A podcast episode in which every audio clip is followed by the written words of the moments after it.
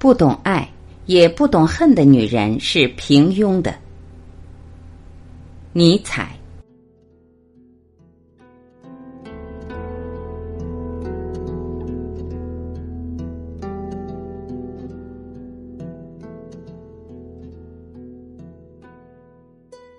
地地道道的教师认真对待各种事情，甚至认真对待自己。不过，只是认真对待与学生有关的那些事情。为知识而知识，这是道德设下的最后一个陷阱。我们因此再一次与道德纠缠在一起。若不是在通向知识的道路上有如此多的羞愧需要加以克服，知识的魅力便会很小。犯罪，说这句话体现了我们对上帝最不老实的态度。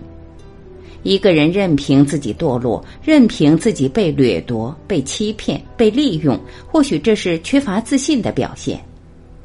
只爱一个人是一种野蛮行为，因为这会牺牲掉所有其他人。只爱上帝也是如此。这是我干的，我的记忆说，我怎么会干出这种事呢？我的矜持说，并坚持不退让，最终还是记忆退让了。如果人们未能看到那只手，那只温和的杀人之手，那就是对生命的漠不关心。如果一个人有好品德，那他也就有典型的人生经历，而且情况总是这样的。作为天文学家的圣人，只要你感到星辰是在你之上的东西，你就依然缺乏智者的眼睛。造就伟人的。不是高尚感情的强度，而是高尚感情的持续。达到自己理想的人，也就因此而超越了理想。许多孔雀藏起尾巴来，不让人们看，这就是孔雀的矜持。有天分的人，若除了天分外不具有以下两者，即感恩和纯洁，则令人无法忍受。一个人好色的程度和本性，往往延伸至他精神的极点。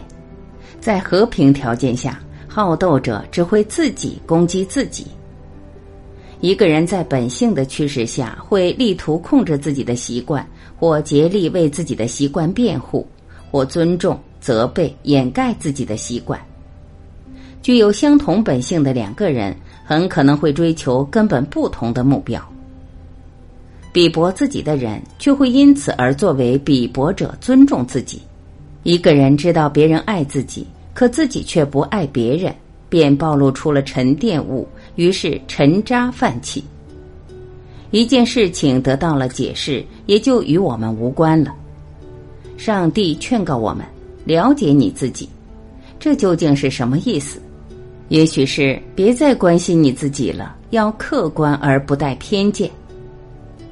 在大海上渴死是非常可怕的。过于吹嘘真理的价值，真理就不再解渴了。有必要这样做吗？同情所有人，便会对自己的好邻居苛刻而暴虐。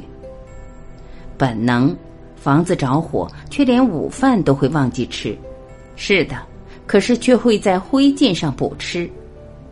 女人忘记如何妩媚动人的速度越快，学会憎恨他人的速度也就越快。男人与女人的感情是相同的，但进入和摆脱感情的速度不一样，因此男人和女人总是相互误解。女人有针对某个人的虚荣心，可是却又并非针对某个人的蔑视，蔑视女人。当一个人紧紧束缚自己的心灵，并囚禁自己的心灵时，会任凭自己的思想享有许多自由。我以前曾说过这一点。但我这样说，人们不会相信，除非有亲身的体验。当聪明的人不知所措时，人们便开始不再给予信任。可怕的经历提出这样一个问题：有这种经历的人，是不是也是可怕的？心情沉重、郁郁寡欢的人，恰恰会由于使他人心情沉重、恨和爱而变得心情轻松些，脸上暂时有些表情。这么冷淡，这么冰冷的，可一碰到他却会吃苦头。抓住他的每一只手会嗖的缩回来。正是由于这个原因，许多人认为他是炙热的。谁没有为了博得好名声而委屈过自己？和蔼谦虚时，男人一点儿也不招人恨。可正因为如此，男人太叫人瞧不起了。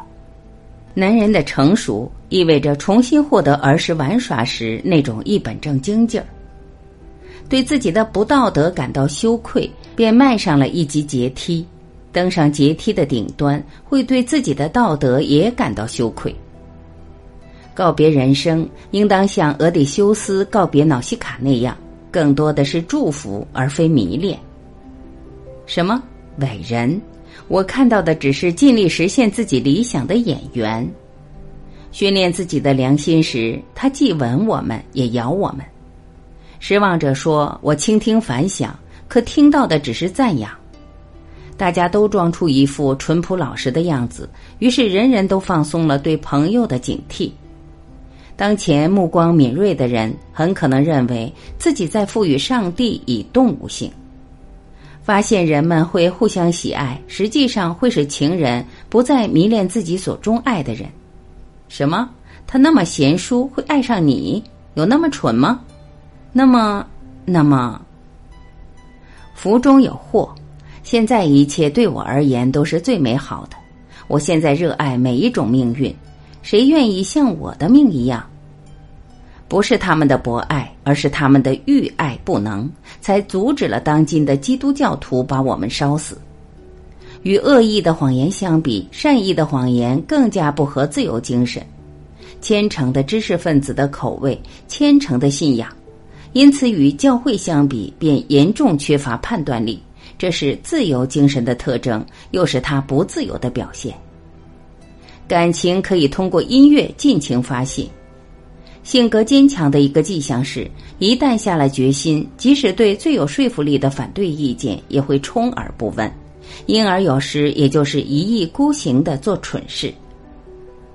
根本没有道德现象这种东西，只有对现象的道德解释。对性爱的巨大渴望。以及在这种渴望之中表现出的羞怯，会在一开始就歪曲对女人的全部看法，既不懂得爱，也不懂得恨。这样的女人是平庸的。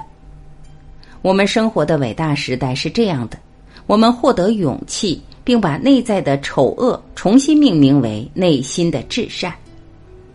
克服一种情感的意志，最终只是另一种情感。或另外若干种情感的意志。